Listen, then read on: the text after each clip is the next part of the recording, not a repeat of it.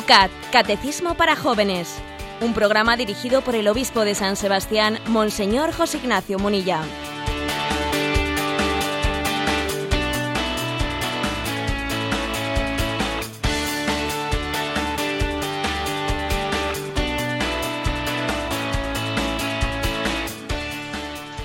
Muy buenos días a todos los amigos del Yucat.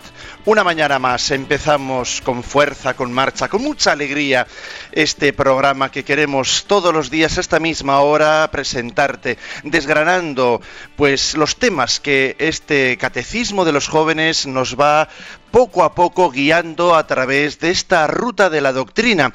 Es verdad, además presentada con un estilo pues diferente, con un lenguaje más adecuado para los jóvenes, pero al fin y al cabo es, son las verdades de siempre, que acercándolas y desgranándolas con la ayuda del obispo de San Sebastián todas las mañanas, vamos aquí trayéndotelas poco a poco. Hoy en una mañana en San Sebastián fresquísima, tres grados. ¿Cómo están las cosas por Madrid, Yolanda? Un grado. Y felicitamos a Yolanda en el día de su cumpleaños. Pero no solamente a Yolanda, hoy tenemos un, bueno, este, hoy es un día de aniversarios. Hoy es el cumpleaños, ya que hablamos de cumpleaños, también de don Juan Antonio Martínez Camino. Hoy es el cumpleaños hasta de Kiko Argüello. Hoy es el aniversario de la ordenación episcopal del obispo que ahora está de moda, de don Demetrio Fernández, hasta nuestro querido obispo de esta hora de la mañana. Son tres años de su sede en San Sebastián, don José Ignacio. ¿Cómo pasa el tiempo? Pues sí, hace tres añitos eh, que llegamos a San Sebastián y recuerdo que bueno que era un día, eh, vamos, mm, con una nevada impresionante y bajo cero, pero algo excepcional en San Sebastián. Y, recuerdo que algunos de esos hermanos obispos de los cuales tú ahora has mentado, pues se quedaron sin poder llegar aquí por, por la nevada, ¿no? Y alguno en la cuneta se quedó también. Alguno en la cuneta, que gracias a Dios no pasa nada, pero luego el coche volvió con la grúa eh, al carril. Bueno, pues vamos a darle gracias a Dios por los tres años y porque el Señor nos sigue llevando. Cada vez que tenemos un aniversario lo compartimos porque somos iglesia, somos familia.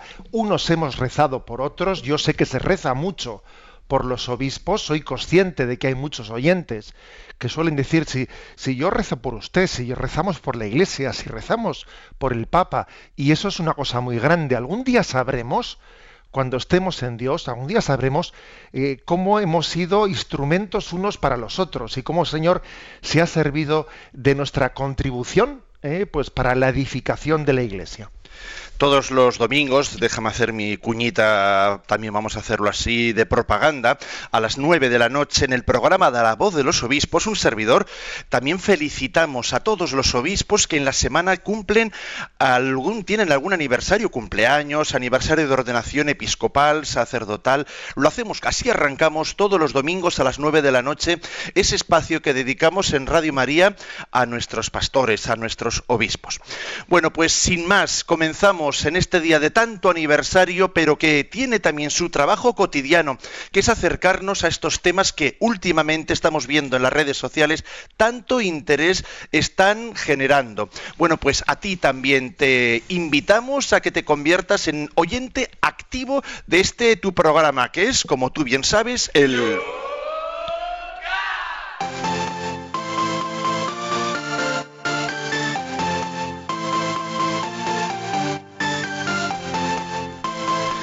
Es un programa que todos los días arranca con los puntos que ayer en el programa anterior comentábamos, para que también los que quedaron ahí en el tintero, los que se formularon durante la jornada de ayer, porque son muchos los que no lo escuchan en directo, no pueden, a esta hora están en otros quehaceres, pero lo bajan de ese podcast de Radio María y lo pueden escuchar y participan en las redes sociales a lo largo del día. Así lo hizo, por ejemplo, Alicia, Alicia Hernández, que en el número 134 del Yucat, que se titulaba ¿Quién pertenece a la Iglesia Católica?, nos hacía esta pregunta, ella desde Madrid. El 72% de los españoles se declara católico, pero solo el 15% de estos participa en la Eucaristía, nos dice, casi todos los domingos y festivos. Toma datos del CIS, de enero del 12. Bueno, pues esto cómo se explica, dice ella. ¿No sería urgente que la nueva evangelización se concretara en una campaña masiva de catequesis, conferencias, charlas y actividades dirigidas a los grupos de edad para explicar desde cero qué es ser católico? Pues sí, eh, es obvio que eso es así. El 15% ¿no? que de los católicos eh, que son mayoritarios en España, pero que sea el 15% el que se considere practicante, el que acuda a la, eh, a la, Santa Misa de los domingos, ciertamente es un dato preocupante. Bueno, ¿y, y dónde está? ¿Qué nivel de práctica religiosa tiene el resto? Que el resto son ni más ni menos el 85, ¿no? Bueno, pues obviamente la Iglesia está llamada a evangelizar. Es lo que hace Radio María. Y claro, la clave está en cómo, dice, hay que organizar charlas, hay que organizar cosas. El problema está en cómo llegar al otro 85, porque claro, a veces organizas charlas y cosas y a quien llegas es al 15. Y, y entonces, claro, es el problema está en, cómo llegar al 85, en cómo llegar a los alejados. Ese es un gran reto que tiene la Iglesia y tiene que pensar bien las formas, ¿no? los cauces de nueva evangelización. Seguro que ahora mismo este programa lo están escuchando en la radio en algún atasco alguien del 85. ¿Eh? de ese 85%. Bueno, pues que reciba esta llamada, la llamada de decir, oye, si tú estás, eh, si tú estás recibiendo este mensaje, igual el Señor te está llamando a escuchar su palabra de una manera, pues no únicamente a través de, de una radio en atasco, ¿no? sino en la casa de Dios, escuchando su palabra, recibiendo los sacramentos.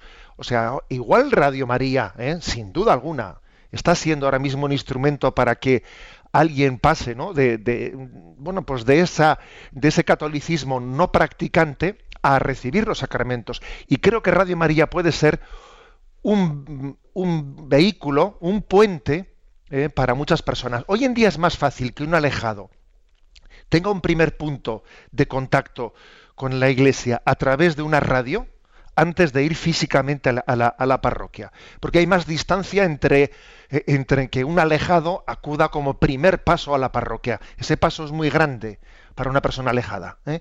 Y sin embargo, si tiene como un puente intermedio la radio, pues bendito sea Dios. Y nuestro apostolado será un puente intermedio, cada uno de los oyentes que, que tiene la gracia de, entender la importancia de la Eucaristía dominical, tiene que ser instrumento para llegar a otros. Y los sacerdotes que me están escuchando, por ejemplo, que sepan la importancia que tiene de celebrar con unción y predicar con potencia en los funerales, porque en los funerales tenemos personas alejadas y es una ocasión de que entiendan la importancia de la predicación de la palabra y de la recepción de los sacramentos.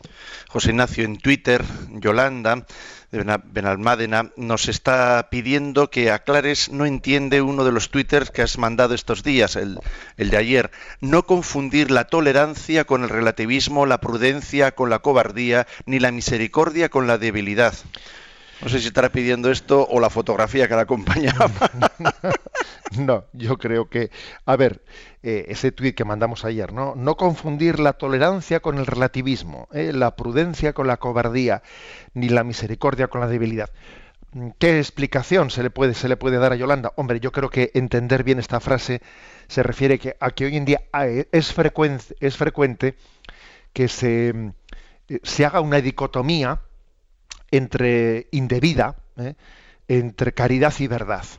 Entonces, claro, si yo tengo que ser caritativo, por caridad tengo que renunciar a la verdad. O al revés, ¿no? Yo por defender la verdad, pues tengo que ser eh, pues inmisericorde. Pues no, mire usted, ni una cosa ni otra. ni una cosa ni otra. Tenemos que ser pacientes con el, eh, pacientes con el error, pero no relativistas. Con, el error hay que tener paciencia, obviamente, sin caer en el relativismo. ¿Mm? Prudencia, obviamente, hay que tener, sin confundirla con la cobardía, ¿eh? etcétera, etcétera. ¿eh? Creo que esta, la clave está en que la caridad y la verdad están llamadas a ir en un desposorio, ¿eh? a, a casarse, a estar en un eterno desposorio, porque en Cristo están casadas y nosotros tenemos el peligro de divorciarlas. A ver, te leo en torno al 135 del Yucat. ¿Qué relación tiene la Iglesia con los judíos? A ver, salen aquí algunas cosas que pone Mar del Sur.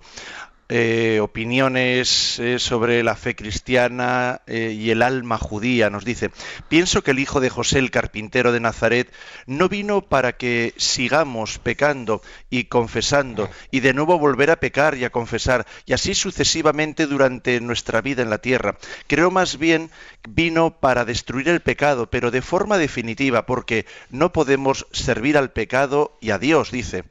Más adelante también dice, los hombres pueden crear todas las iglesias que quieran y decir que son de Dios, pero si no son firmes contra el pecado y coexisten con su tolerancia y permisividad, mm, mecanizan eh, pecar y confesar para volver a pecar y confesar, dice, no son verdaderas servidoras ni del Padre, ni del Hijo, ni del Espíritu Santo. A ver, yo he leído ese, eh, pues ese, eh, ese, comentario en Facebook ¿no? de, Mar del Sur, que dice que expresa esto desde su fe cristiana y desde su alma judía, dice, y yo creo, yo creo que se equivoca ¿eh? en, la, en, la, presentación que hace. Es decir, a ver, si, si luchamos contra el pecado es definitivamente. ¿Qué es eso de caer y confesarse y volver a pecar y volver a confesarse? Eso no es creer en la lucha contra el pecado. Bueno, pues yo creo que sí, yo creo que Mar del Sur se equivoca. Eh, vamos a ver, no es, eh, fijémonos bien, ¿eh? el que va en camino de santidad en realidad no es el que no peca nunca, sino el que no desespera nunca.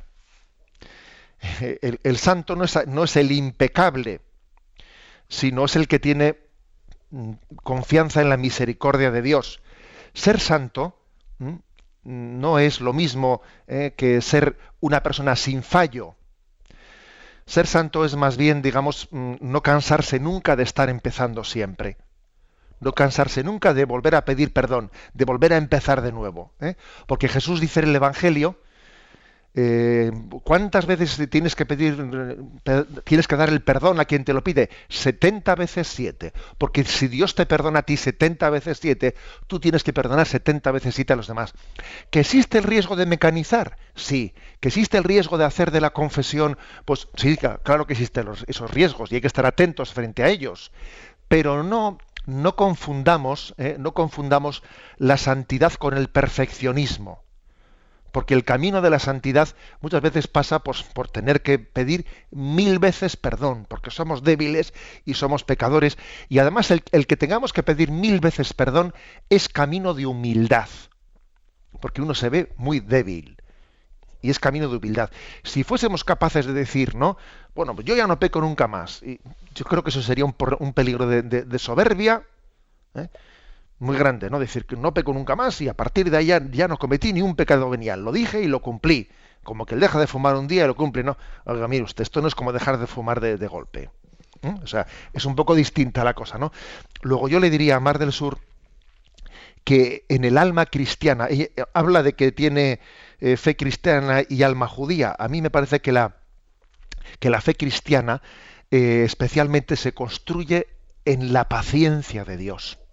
Tomo nota de eso, del que no peca, impecable. Luis Gutiérrez, en Facebook también. No entiendo cómo dice el Yucat la siguiente expresión. Los cristianos y los judíos estamos unidos en la espera de la venida definitiva del Mesías. ¿Esto es correcto? Pregunta. Pues es verdad, es verdad que esa expresión eh, la, dice, eh, la dice literalmente el Yucat en el punto 135, y a mí también me llamó un poco la atención cuando la leí. Bueno, no olvidemos que el Yucat no es un catecismo oficial de la Iglesia Católica, ¿eh? es un instrumento para los jóvenes, pero no es un libro magisterial. ¿eh? Esto dicho sea de paso. Quizás esta expresión pues, podría ser matizada. Pero vamos a ver, los judíos esperan la llegada del Mesías, solo que ya llegó y no le reconocieron. ¿Me explico? ¿Eh? Ya llegó y no lo reconocieron los cristianos reconocimos la llegada de Jesucristo, pero estamos volviendo a esperar su llegada en gloria, su retorno glorioso.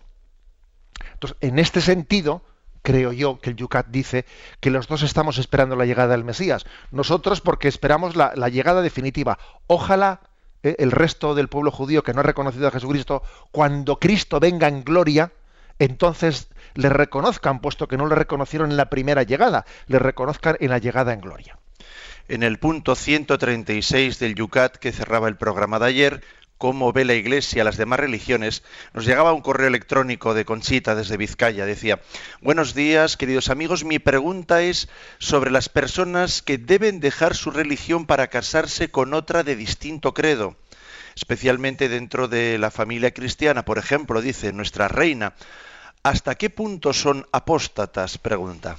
Vamos a ver, yo creo que igual Conchita tiene alguna, eh, alguna cosa que habría que ahí aclararla. Eh, vamos a ver, uno para poderse casar por la iglesia sacramentalmente con una persona de otra religión no tiene que abandonar su religión. ¿eh?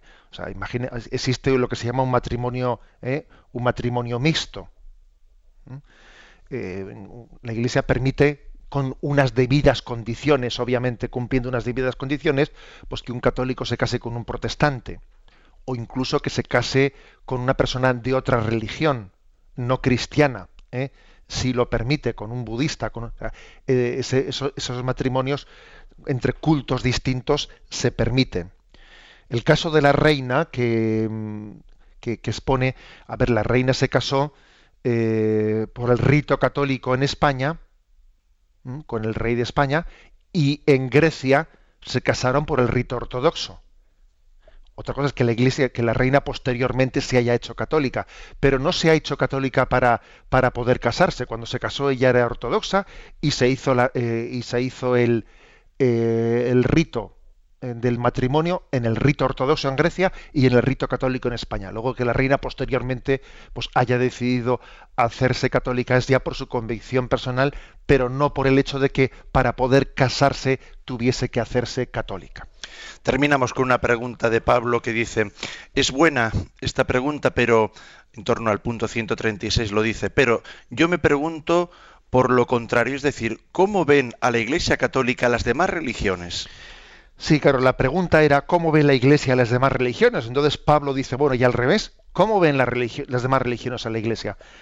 Hombre, pues eh, habría que preguntárselo a ellos, pero yo creo, yo creo que sí existe eh, una, pues una, mm, una visión hacia la Iglesia Católica de gran respeto. Eh. Por ejemplo, fijémonos como, como la Iglesia, como el Papa en primero Juan Pablo II y ahora Benedicto XVI, pues en Asís, eh, en Asís ha, convocado eh, diversos encuentros mm, pues de, de todos eh, los dirigentes de las religiones y se le ha reconocido pues al Papa por parte de las demás religiones pues ese cierto liderazgo no ese cierto liderazgo. El hecho de que también por ejemplo 176 o 186 no sé cuántos países son los que tienen relaciones diplomáticas con el Vaticano, la Santa Sede, también es llamativo. Muchísimos de esos países no, son católicos, son eh, mayoritariamente de otras religiones. O sea, yo creo que existe ¿no? una mirada desde las otras religiones y otras eh, y culturas de otras, eh, digamos, mm, culturas que han, estado moldeadas por otras religiones, pues de acogida y de respeto y de valoración hacia la Iglesia Católica.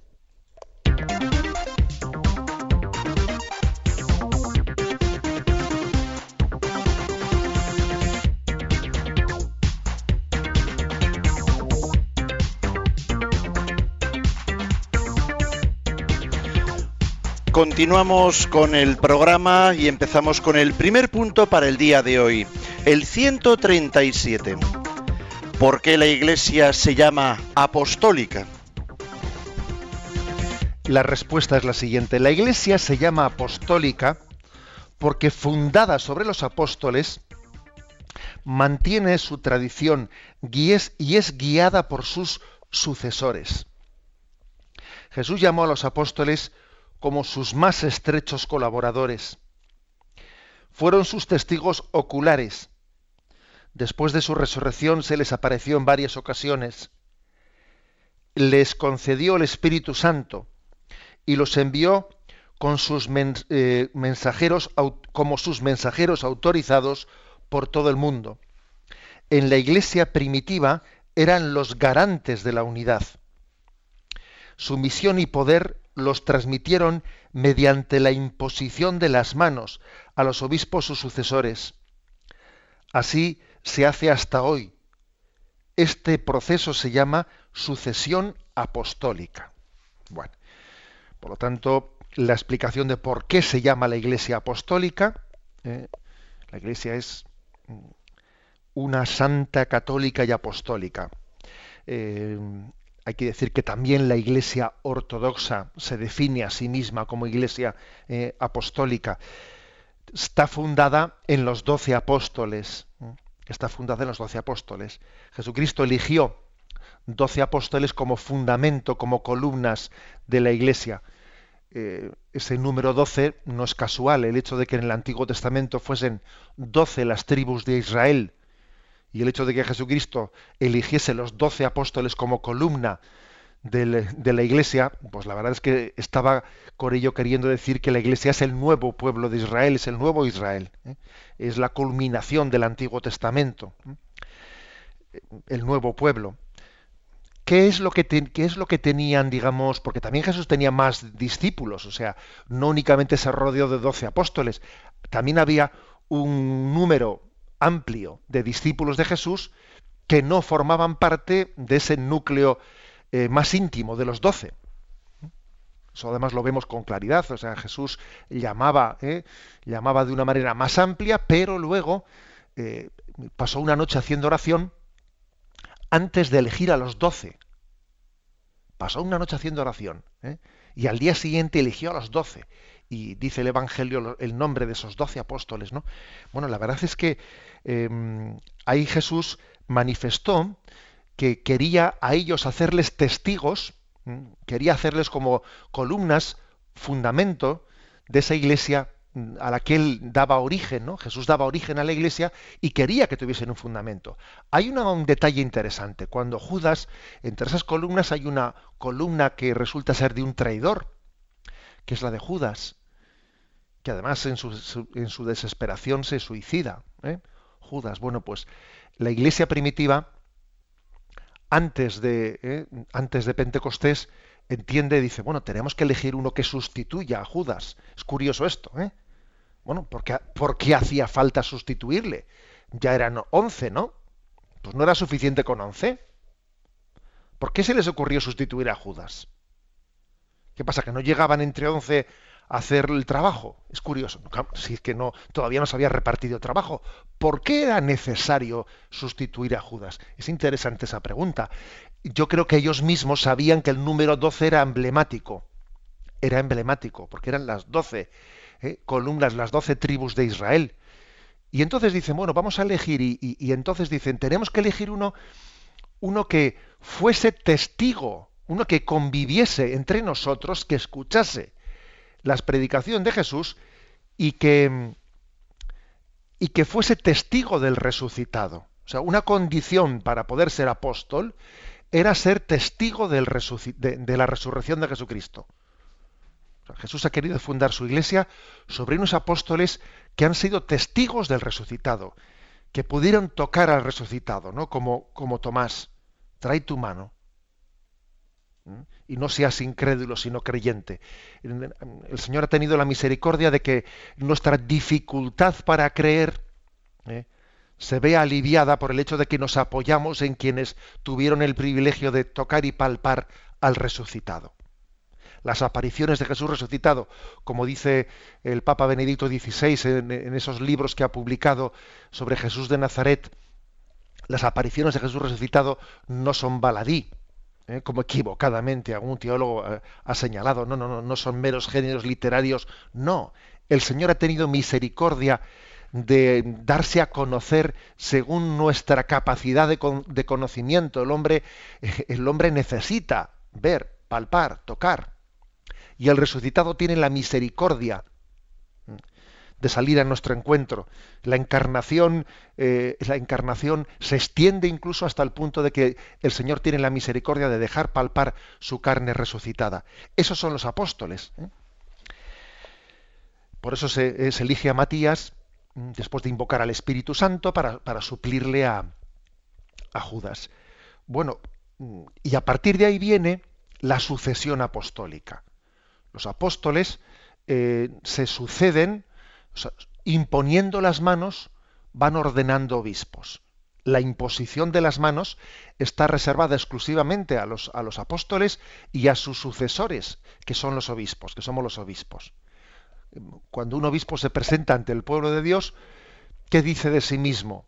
bueno, pues eh, eh, soy, o sea, soy vuestro nuevo pastor, la Iglesia me ha pedido que pastoree pues esta diócesis y me presento aquí como sucesor de los apóstoles, como sucesor de los apóstoles y, y como enviado, enviado por Cristo. Fijaros, es, es así. O sea, un, un, obispo no es otra cosa que un enviado por Cristo, pero a través de la sucesión apostólica. ¿Mm?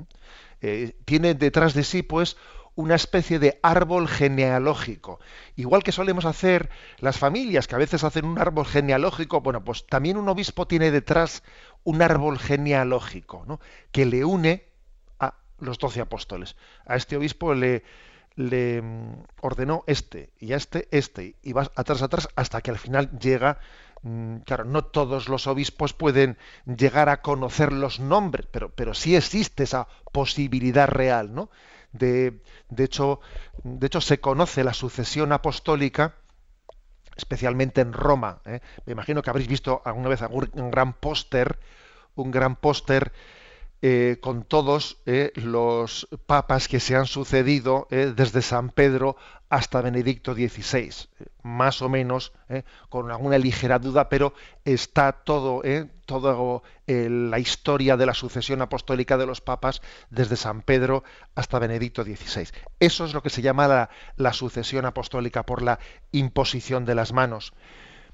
Un sacerdote que es colaborador de un obispo, celebra los sacramentos, ¿eh? pero hay un sacramento que está reservado exclusivamente para el obispo y que además él no puede delegar. Por ejemplo, el sacramento de la confirmación también está reservado para el obispo, pero el obispo puede delegarlo en caso de necesidad y puede, y puede delegar para que el sacerdote, un vicario o el propio párroco administre el sacramento de la confirmación. Pero hay un sacramento que es exclusivo del obispo, del apóstol, de los apóstoles, de sus sucesores, los obispos, y que no pueden delegar en los sacerdotes, que es el, orden sacerdotal, es decir, la imposición de las manos por la sucesión apostólica. Eso es, es exclusivo del, del, ministerio sacerdotal en su primer grado, en ese, en ese grado episcopal. Bueno, pues este es el don. ¿eh? el don de, la Iglesia Apostólica que tiene la encomienda. ¿Por qué el Señor hizo esto? Porque es un camino muy pedagógico que garantiza, posibilita, garantiza la encomienda que se le hace a los apóstoles y a los obispos de cuidar la comunión y la unidad en la Iglesia. La Iglesia está siempre sometida a la tentación de la, de la ruptura, de la división. Somos cada uno hijo de nuestro padre, de nuestra madre, y tenemos una tendencia innata en nosotros a dividirnos, a separarnos, a pelearnos. Eso ha sido así siempre. Y entonces la encomienda de Jesús a los apóstoles, cuidad del rebaño, que se mantenga unido. ¿Qué hace un padre cuando eh, va a fallecer y les da sus últimas voluntades a sus hijos? Permaneced unidos, no os separéis. Cuida de tus hermanos pequeños convócales. ¿eh? Por lo tanto, el, cometido que se, le, que se, le, da al obispo es el cuidado del, rebaño en la comunión de la fe, de una fe que sea íntegra y no se prostituya, ¿eh? En la fe y en la unidad. ¿eh? Es una unidad en la fe y por eso es muy conveniente, muy adecuado para poder cumplir esa función, pues esa manera de transmitir por la sucesión apostólica. ¿Por qué? Porque de lo contrario, si no fuese por una sucesión apostólica la que me viene de atrás, tendríamos el peligro de hacerme una fe a mi medida. ¿eh? Si la Iglesia no viniese por sucesión apostólica, y si no fuese yo transmito lo que he recibido, esto es como ¿eh? la carrera de relevos en la que yo cojo el testigo y se lo doy al siguiente, ¿eh? si no fuese por esta estructura que tenemos, teníamos el peligro de estar reinventando continuamente las cosas y de en vez de mantener la unidad, eh, pues dividirnos entre nosotros porque cada uno tiene su ideología, cada uno tiene su, su manera de ver las cosas y entonces hay tantas iglesias como personas. Bueno, entonces, claro, como pasa en la vida política, ¿no? Que los partidos se dividen y tal. No, pero es que nosotros la fe no la inventamos, la recibimos. Dice San Pablo, yo os transmito lo que a su vez he recibido. Esta es la sucesión apostólica.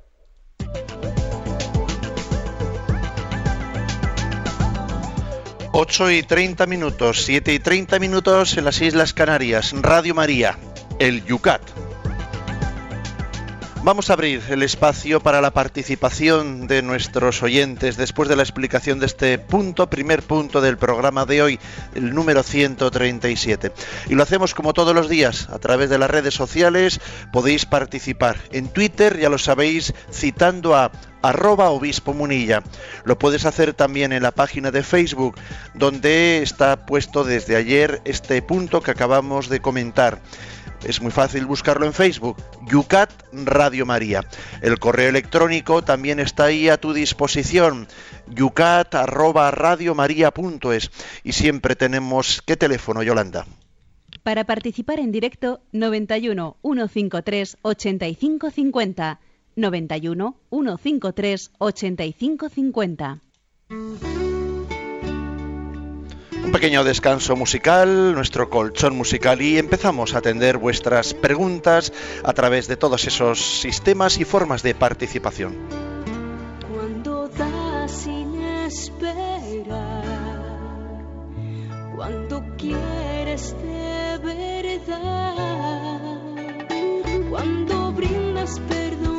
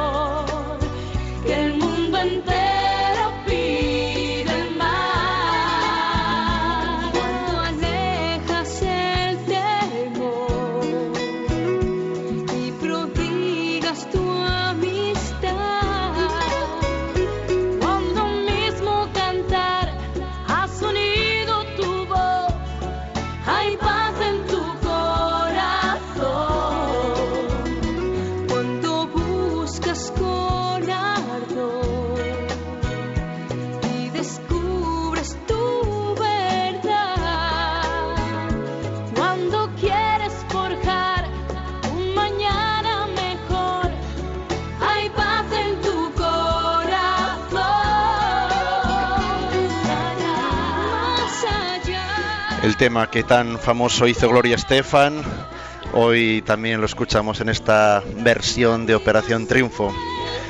Vamos a continuar cuando son las 8 y 35 minutos, 7 y 35 minutos en las Islas Canarias, con esta bella música, en este todavía tiempo de Navidad. Continuamos en Radio María. José Ignacio, en torno a este tema que nos trae el punto 137, esa iglesia apostólica, nos plantean también, pues por curiosidades, nos están preguntando Jorge desde Valencia, ¿cuántos obispos hay en la iglesia católica? ¿Cómo está organizada las diócesis? ¿Cuántos papas ha habido hasta ahora, José Ignacio? Algunos datos por ahí en San Google podemos encontrar. Vamos a ver, eh, sí, es fácil. En, la página de Ciprensa, que es una página, vamos, de las mejores de información religiosa, Ciprensa, allí está publicada todo el listado de los papas y con una pequeña historia de cada uno que es muy interesante. Y bueno, pues uno allí puede ver que Benedicto XVI ocupa el lugar 265 en la sucesión eh, apostólica. ¿m? 265. Eh, alguno dirá, eh, ¿por qué igual en la sucesión apostólica en Roma ha habido más papas y, por ejemplo, pues igual si uno, seguro que si busca la sucesión apostólica en, en Lyon o en otro sitio, pues ha habido menos? Hombre, porque generalmente uno cuando llega a papa suele ser ya más mayor. Y, y, y, entonces los episcopados de un papa suelen durar menos años. ¿eh? Entonces, allí en Roma en concreto han sido 265 eh, los sucesores. ¿eh? Benedicto XVI es el 265. Si uno buscase la lista de sucesión, pues en, otros sitios me imagino que serían menos que 265. Por ejemplo, conté, conté la anécdota de que en Palencia, eh, en Palencia la sucesión apostólica de la diócesis palentina, que también es an, an, an, antigua, está en 100. ¿eh? 100 obispos sucesores. ¿eh? Conté que el actual, justa, justamente don Esteban, pues es el número 100. Eh, número de obispos en la Iglesia Universal, eh, pues cerca de 5.000. ¿eh? creo que son 4.800 los obispos, que eso va creciendo mucho porque eh, la Iglesia quiere que en todas las zonas de misión que, anteriormente eran pues vicariatos, etcétera, que no tenían un pastor, con el tiempo va queriendo que haya pues un obispo autóctono que, que, que pastoree. O sea, desde el Concilio Vaticano II, hace 50 años hasta ahora, el número de obispos en el mundo se ha más que duplicado. ¿eh? más que duplicado porque la Iglesia ha hecho un gran esfuerzo de misionar ¿eh? y poner obispos autóctonos en muchos lugares. Continuamos ahora con las redes sociales, pero vamos a hacer que Yolanda deje el champán y que nos diga a ver qué están diciendo por el teléfono. Yolanda, buenos días. Muy buenos días. Pues nos han llamado mm, tres personas con preguntas muy diferentes. Vicente de Córdoba pregunta si el obispo puede delegar en un sacerdote para ordenar diáconos. Lucía de Madrid nos pregunta cómo se puede eliminar los resentimientos. Y Santos, también de Madrid, eh, se pregunta que cuando la Iglesia propone la indulgencia plenaria, ¿cómo sabe una persona verdaderamente que la ha ganado y que la mantiene y que no la pierde en lo sucesivo? Bueno, vamos a ver, tres cuestiones muy distintas. La primera tiene una respuesta muy sencilla. ¿Un obispo puede delegar en un sacerdote la ordenación de diáconos? No no puede hacerlo porque la ordenación de diácono también forma parte de, del, del, ministerio, ¿eh? del sacramento del ministerio sacerdotal, aunque sea en el tercer grado, y no puede ser delegada en un sacerdote. ¿eh? Eh, ay, perdón. Os vais a reír de mí, os vais a reír de mí, pero he cogido con... Yo me Yolanda, Yolanda, ayúdame, ayúdame. Sí. Porque es que he hecho, he, he hecho unos garabatos, os prometo, os prometo que he escrito unos garabatos y ahora no los entiendo. No pasa nada, yo lo he dicho también muy rápido. A ver, dímelo, Yolanda. Bueno, la segunda pregunta era de Lucía, que cómo se pueden eliminar ah, sí, sí, los sí, resentimientos. Sí, sí, sí, sí, ponía resentimientos, oye. Muy bien. Vamos a ver, pues yo creo que el consejo es el siguiente. Vamos a ver. Creo que quien dice, a ver, yo quiero perdonar, pero es que se me, eh, se me revuelven internamente las cosas, ¿no? Quiero perdonar. Bueno, pues yo creo que no hay mejor fórmula de, de, de poder perdonar que es orar por la persona a la que me cuesta vencer el resentimiento. Creo que cuando uno es capaz de orar por la persona eh, que me originó un cierto dolor, ya está queriendo perdonar, ¿no? O sea, eh, eh, tiene una voluntad real de querer amarla. Otra cosa es que alguien diga en una ocasión, bueno, voy a hacer un esfuerzo de, de quedar con ella, de dar una vuelta. A veces uno igual tiene que hacer un, pues un paso adelante eh, como una fórmula un poco de, eh, de- de superar ¿no? bloqueos. ¿eh? Pero el, el orar es la primera fórmula. ¿no? Y la tercera pregunta, ¿cuál era, Yolanda? Eh, Santos nos preguntaba si cuando la Iglesia propone la indulgencia plenaria, Sí. ¿cómo sabe una persona verdaderamente si la ha ganado, si la mantiene, no la va a perder en lo sucesivo? Bien, vamos a ver, siempre tiene que haber, un, uno no tiene, con respecto a la indulgencia plenaria. No tiene, digamos, una seguridad de haberla recibido plenamente, pues de la misma manera que cuando recibe un sacramento. ¿Por qué? Porque para que una indulgencia plenaria esté bien recibida hace falta una contrición perfecta. Bueno, entonces una contrición perfecta, uno como tiene eh, la, digamos, la seguridad de tener contrición perfecta, eso no se puede saber. Uno desea tener una contrición perfecta.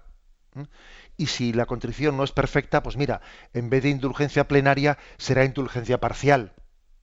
¿eh? Y Dios sabrá. ¿eh? Yo creo que también hay que tener cuidado en las cosas de Dios. Uno no puede pretender, a ver, ¿eh? pues eh, administrarlas como si fuesen matemáticas, ¿eh? sino que mira, pues pone en manos del Señor ese deseo de, de- de ser purificado o de ofrecer la indulgencia, ¿no?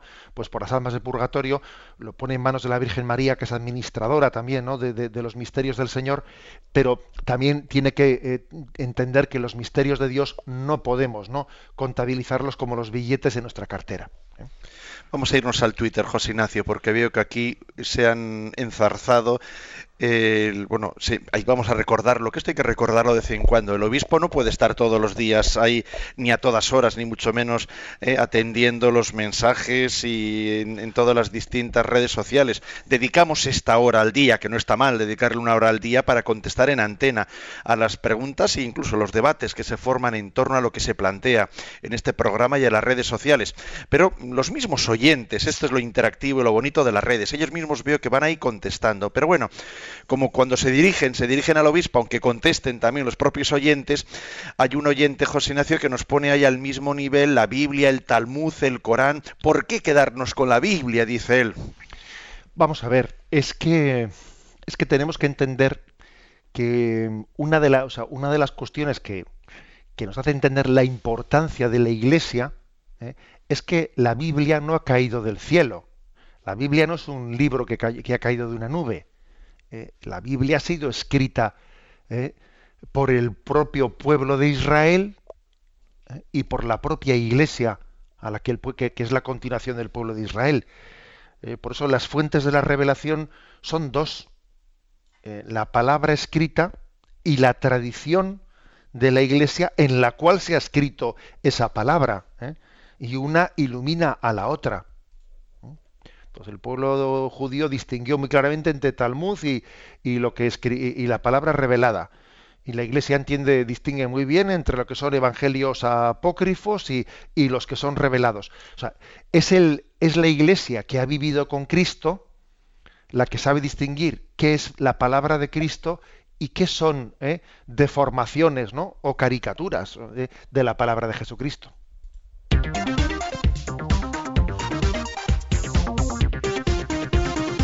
Continuamos en la recta final de este programa. El segundo punto y último que tratamos en el día de hoy es el 138, que ya participábamos ayer, compartíamos este número y su explicación en la página de Facebook. Dice así el 138. ¿Cómo está estructurada la Iglesia, una santa, católica y apostólica? Bien, y dice así. En la Iglesia hay laicos y clérigos. Como hijos de Dios tienen la misma dignidad. Tienen misiones de igual valor pero diferentes. La misión de los laicos es orientar el mundo entero hacia el reino de Dios. Junto a ellos están los ministros ordenados, clérigos, con los ministerios del gobierno de la Iglesia, de la enseñanza y de la santificación. En ambos estados de vida cristiana hay, perdón, en ambos estados de vida hay cristianos que en castidad, pobreza y obediencia se ponen de modo especial al servicio de Dios, por ejemplo, los religiosos. Todo cristiano tiene la misión de testimoniar el Evangelio con la propia vida, pero Dios traza un camino propio para cada persona. A unos los envía como laicos para que construyan el reino de Dios en medio del mundo, en la familia y en el trabajo. Para ello cuenta con los dones necesarios del Espíritu Santo en el bautismo y la confirmación. A otros les encomienda el ministerio pastoral. Tienen que gobernar, enseñar y santificar a su pueblo. Nadie se puede atribuir este encargo. Es el Señor mismo quien lo concede y confiere la fuerza divina mediante el orden sagrado. De este modo pueden actuar en lugar de Cristo y dispensar los sacramentos. Bueno, pues a la hora de hablar de cuál es la estructura de la Iglesia, el Yucat lo hace de la siguiente forma. ¿eh? Es curioso porque nosotros muchas veces solemos hacer, a ver, distinción. ¿eh? Entonces decimos, distinguimos entre eh, estados de vida, el sacerdocio, el, matrimonio, sacerdocio, matrimonio, vida religiosa, a veces o, vida, o vida consagrada o vida religiosa. A veces hacemos esa triple distinción pero es más, eh, quizás es más preciso esta forma en la que hace el la distinción. Vamos a ver, en la Iglesia hay como dos estados principales, ¿no? Laicos, eh, laicos o seglares, como queréis decirlo, y, y clérigos o sacerdotes. Bien. Y luego dice, los primeros son los que tienen el sacerdocio bautismal, los segundos somos los que tenemos el sacerdocio ministerial, ¿eh? bien sea en el segundo grado o en el primer, en el primer grado los obispos. ¿eh? Sacerdocio bautismal, todos los laicos, todos los seglares, algunos de los laicos pues recibirán el sacramento del matrimonio, otros no llegan a recibirlo. Y algunos, algunos eh, de esos laicos toman, es decir, tienen una, unos se casan, otros pues, viven en la soltería, pero algunos eh, reciben una llamada a tener una consagración con Jesucristo esponsal que se le llama vida religiosa o vida consagrada. ¿Mm? Una forma eh, de, digamos, de, vivir su vida laical pues de una manera especial, ¿no? Pues viviéndola en, el, en un compromiso de pobreza, de obediencia y de castidad. Son laicos, pero tienen ese compromiso de vida consagrada. Y también hay sacerdotes, también hay sacerdotes que tienen ese compromiso de, vida religiosa, que son los sacerdotes religiosos. Pues un sacerdote franciscano, un sacerdote jesuita, un sacerdote. O sea que la vida religiosa se puede abrazar tanto siendo sacerdote como no siendo sacerdote. ¿eh? O sea, los votos de vida religiosa los puede hacer alguien, ¿eh? Por ejemplo, pues un hermano de la Salle. ¿eh? Un hermano de la Salle no es un sacerdote, ¿eh? es, un laico que ha hecho esos votos de, religiosos de pobreza, castidad y obediencia y de consagrarse a la, formación, a la, educación de los jóvenes. Eh, y no es un sacerdote, pero, pero puede estar el caso de un sacerdote que sea además religioso es la manera que tiene el Yucat de explicarlo, que creo que es bueno, pues como, como muy, muy precisa y también nos ayuda un poco a entender la diferencia entre lo que es eh, sacramento y no sacramento, porque los votos, los votos de un religioso o de una persona consagrada, eh, no son un sacramento. Digamos, lo que sí es un sacramento es el bautismo. Lo que sí es un sacramento, pues es el orden sacerdotal. Lo que sí es un sacramento es el matrimonio. Pero lo que no es un sacramento son los votos de pobreza, castidad y obediencia. Eso no es un sacramento, no existe ese sacramento. Digamos que la pobreza, la castidad y la obediencia son los consejos evangélicos que todos los cristianos estamos llamados a vivir, pero que algunas personas, en vez de vivirlos a un nivel de consejos evangélicos, han recibido una llamada del Señor a vivirlos pues como con más profundidad haciendo de ellos pues un estado de vida, ¿no? Eh, haciendo, o sea, profesándolos como votos públicamente, comprometiéndose a vivir la pobreza pues de una manera mucho más eh, concreta, eh, la obediencia de una manera mucho más concreta y la castidad también de una manera mucho más concreta, que es a través del, celibato. O sea que, mm, digamos, mm, la vida religiosa no es un sacramento, no pertenece, digamos, a su, a su estructura, ¿eh? a la estructura de la Iglesia, como si pertenece al sacerdocio, a la estructura de la Iglesia, porque es un sacramento, Pero, fijaros bien, la vida religiosa eh, es un recordatorio para todos nosotros, es un recordatorio de que en el bautismo todos tenemos una invitación a vivir los consejos evangélicos de pobreza, castidad y obediencia, que a veces se nos olvida, que los consejos evangélicos son para todos. Ojo, ¿eh? esos consejos evangélicos que Jesús dio en, ese sermón de la montaña son para todos. Solo que, claro, que, la Iglesia, bueno, pues cada uno según el estado de vida que tenga, pues, eh, eh, pues predicará que, cada uno los concrete de una manera distinta. Pero bien, esta es la estructura, la estructura que, que, tiene la Iglesia Católica. En el en la Constitución Lumen Gentium del Concilio Vaticano II, en su capítulo segundo se habla como de la iglesia de pueblo, como pueblo de Dios. Y luego, en los capítulos siguientes se dice, eh, capítulo tercero, la jerarquía, capítulo cuarto, los laicos, capítulo quinto, eh, los religiosos. Está como estructurada de esa manera eh, la explicación de lo que es la iglesia. Bien, pues básicamente eh, nos quedamos en esta explicación y mañana, como, vamos a continuar todavía especificando cuál es la vocación de los laicos, etcétera, pues tendremos ocasión de matizar más.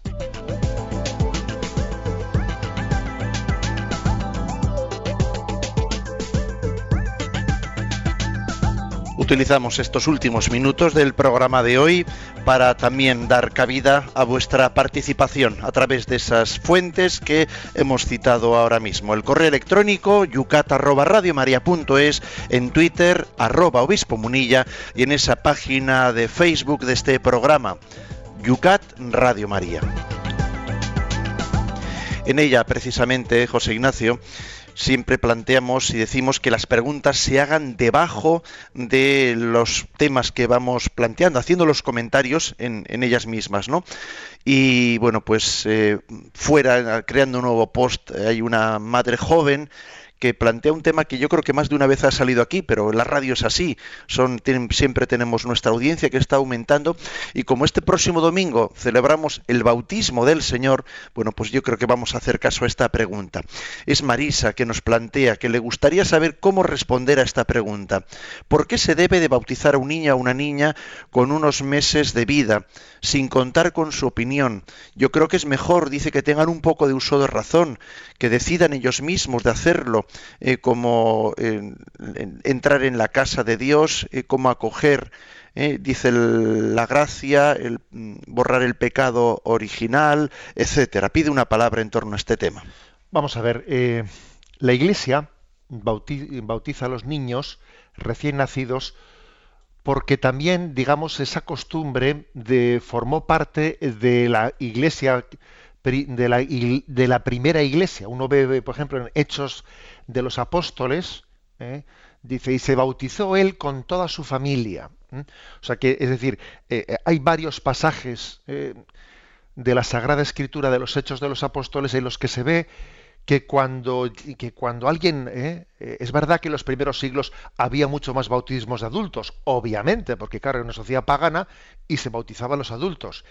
Pero es curioso que cuando un adulto se bautizaba, lo hacía con su familia también, con sus niños pequeños. ¿no? Eh, luego, esto es muy importante, porque, porque vamos a ver, porque una tradición, ¿eh?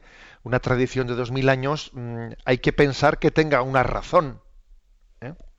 Una razón. No sé si sabéis que hay, uno que hay un refrán que dice: Tú cuando vayas por el monte, cuando vayas por el monte y encuentres allí no una valla, lo primero pregunta, ¿por qué pondrían aquí esta valla?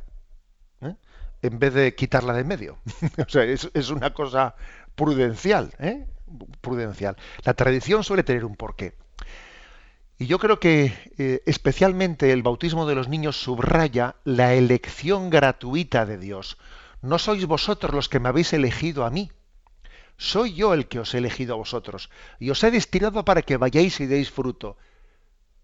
Es decir, hay una eh, el cristianismo tenemos que tener mucho cuidado de no caer en, esa herejía pelagiana que es entender el cristianismo como, eh, como una especie de consecución mía de un razonamiento mío del que me siento seguro. ¿Mm?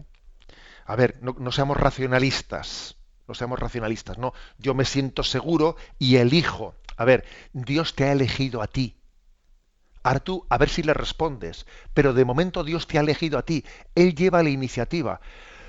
Mucho antes de que tú te planteases de a ver si le respondo, Él ya te había elegido. ¿eh? Por eso el, bautismo de los niños recién nacidos re, subraya la dimensión mística de la relación que tiene Dios con nosotros.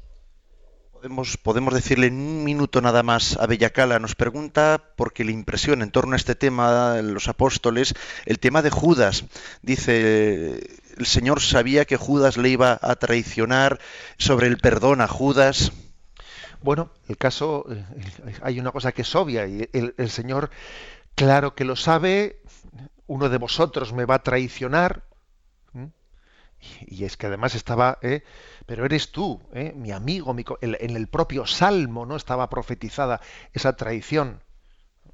Pero eres tú, mi amigo, mi confidente, ¿no? O sea, que le duele especialmente a Cristo esa traición. También Jesús profetizó la triple negación de Pedro. A mí lo que me impresiona es que el Señor, sabiendo que somos pecadores, sin embargo, no, no se avergüenza de elegirnos. O sea, un argumento para que no nos escandalicemos ¿no?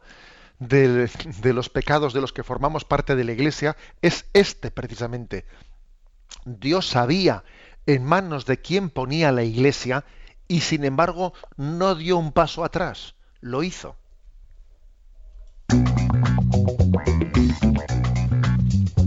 Concluimos el programa de hoy con el tema. ¿Qué vamos a hablar mañana, José Ignacio?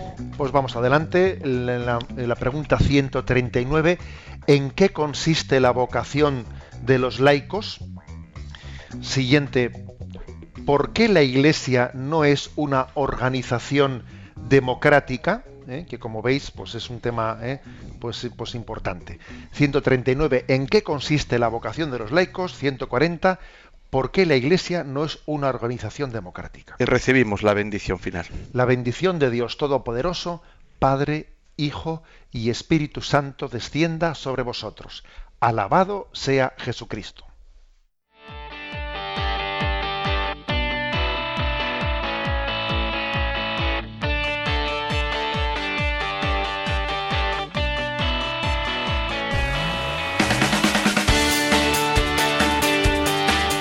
Y así finaliza en Radio María Yucat, un programa dirigido por el obispo de San Sebastián, Monseñor José Ignacio Monilla.